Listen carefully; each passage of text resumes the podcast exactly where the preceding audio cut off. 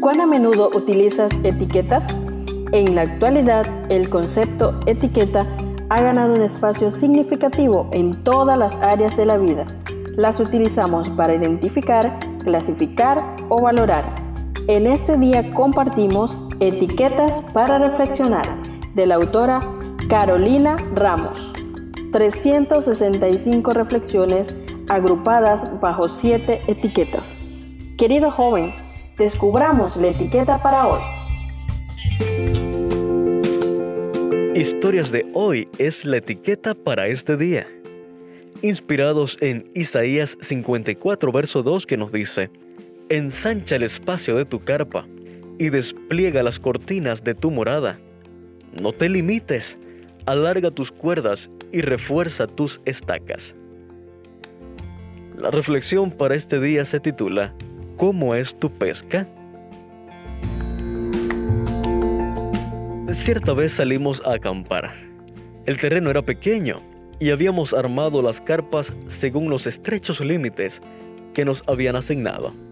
Así que los vientos quedaban bastante pegados a las carpas. Ya nos estábamos imaginando un campamento apretujado cuando nos dieron la feliz noticia de que habíamos armado carpas de más. Las desarmamos y ahora teníamos más espacio para estirar los vientos y movernos cómodamente. Así que alargamos las cuerdas, reforzamos las estacas. La siguiente historia me ayudó a profundizar aún más en este versículo. Un día, un hombre salió a pescar muy animado. Las condiciones climáticas eran perfectas. Subió a su bote, comenzó a remar y lanzó el ancla cerca de la orilla. Preparó el hilo, la carnada y antes de pescar hizo una oración para lograr una gran pesca. Luego puso manos a la obra. A unos metros de distancia, una persona lo observaba atentamente. Notó que cuando el pescador sacaba un pez, lo medía y decía, este mide 15 centímetros, y luego lo colocaba en un balde. Unos minutos más tarde, lo vio sacar otro pez y colocarlo también en el balde. Sin embargo, la persona que lo observaba notó que el próximo pez era muy grande, más del triple del tamaño de los que había sacado anteriormente. Sorprendido lo oyó decir, este es muy grande, y lo vio lanzarlo nuevamente al agua. El pescador repitió esto varias veces, lo que llamó poderosamente la atención del observador, quien decidió acercarse a preguntar.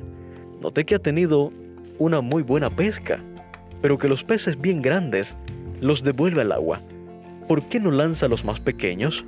El pescador respondió, es que los peces grandes no entran en el sartén de mi casa, que tiene 16 centímetros de diámetro. Muchas veces, querido joven, pedimos a Dios que nos dé grandes bendiciones, pero no estamos listos para recibir todas las cosas buenas que tiene para nosotros. Muchas veces, es más, ni pedimos. Muchas veces nos amoldamos a un terreno pequeño de influencia y toleramos la incomodidad cuando hay límites que están de más. ¿Cuánto mide tu terreno, querido joven? ¿Cuánto mide tu sartén? Sabes, quiero decirte las palabras del libro de la oración en la página 48. Forma parte del plan de Dios concedernos, en respuesta a la oración hecha con fe, lo que no nos daría si no se lo pidiésemos así. Entonces, actuemos conforme a nuestra fe. Dios te bendiga. Gracias por acompañarnos en la lectura de hoy. Esperamos que esta etiqueta te motive a caminar cada día con Dios. Te esperamos en nuestro próximo programa.